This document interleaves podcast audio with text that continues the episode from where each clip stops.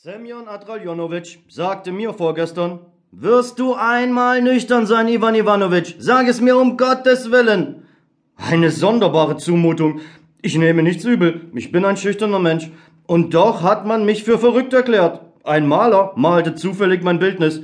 Du bist doch immerhin ein Literat, sagte er mir. Ich wehrte mich nicht, und er stellte das Bild aus. Und nachher lese ich, man gehe hin und sehe sich dieses krankhafte, dem Wahnsinn nahe Gesicht an. Von mir aus, aber wie kann man nur so etwas in der Presse aussprechen?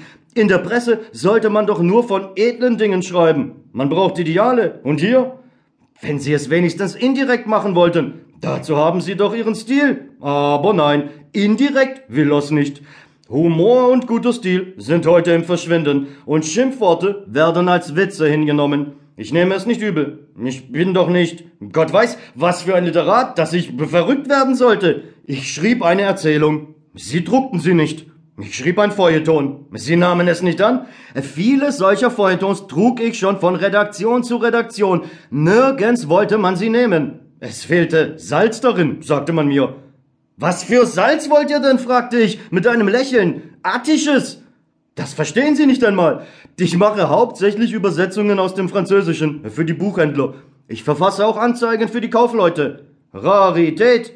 Rötlicher Tee von eigenen Pflanzungen.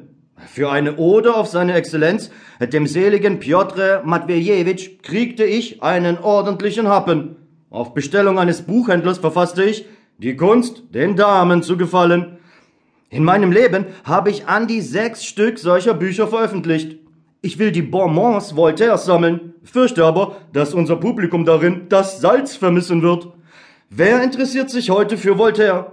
Heute gilt der Prügel und nicht Voltaire. Die letzten Zähne haben sie einander ausgeschlagen. Nun, das ist auch meine ganze literarische Tätigkeit. Höchstens, dass ich noch unentgeltlich Briefe an die Redaktionen schicke, und zwar mit meiner vollen Unterschrift. Ich ermahne, erteile Ratschläge, kritisiere und weise den wahren Weg.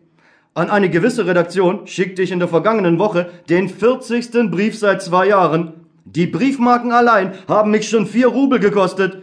Ich habe einen schlechten Charakter, das ist es. Ich glaube, der Maler hat mich nicht der Literatur wegen abkonterfeit, sondern wegen der beiden symmetrischen Warzen auf meiner Stirne. Ein seltenes Phänomen. Wenn man keine Ideen hat, so verlegt man sich heute auf die Phänomene. Meine Warzen sind auf dem Bildnis auch ganz wunderbar geraten. Wie lebendig sehen sie aus.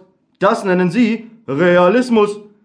Und was die Verrücktheit betrifft, so hat man bei uns im vergangenen Jahre viele für verrückt erklärt. Und in welchem Stil? Bei einer so originellen Begabung. Und zuletzt zeigte es sich, es war übrigens schon längst zu erwarten, das ist sogar recht geschickt gemacht, so dass man es vom Standpunkte der reinen Kunst loben darf. Die für verrückt erklärten tauchten dann wieder auf, und zwar noch viel gescheiter, als sie vorher waren. Ja, einen verrückt machen, das können sie bei uns, aber gescheiter haben sie noch keinen gemacht.